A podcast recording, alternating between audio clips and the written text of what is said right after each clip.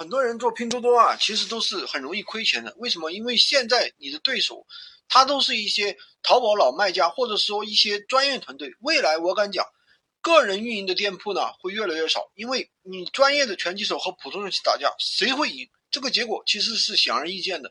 其实不管干什么行业，都是三年懂行，五年五年入行，十年成王。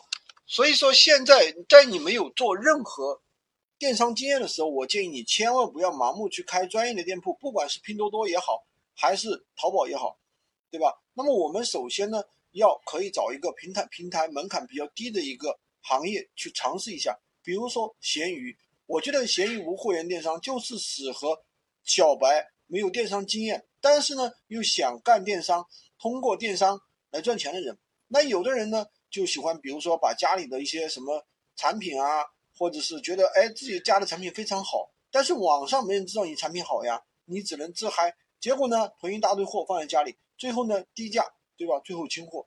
所以说，很多人啊就太贪婪了，一上来就想赚个大的，去做什么淘宝啊、拼多多呀，甚至跨境电商，其实到最后呢都被割了韭菜。所以说我建议大家呢，还是呃来做最简单的，从最简单的电商入手，也就是闲鱼。闲鱼无货源呢，确实是大家每个人。都可以做的一个副业，喜欢金哥的可以关注我，订阅我的专辑，当然也可以加我的微，在我的头像旁边获取闲鱼快速上手笔。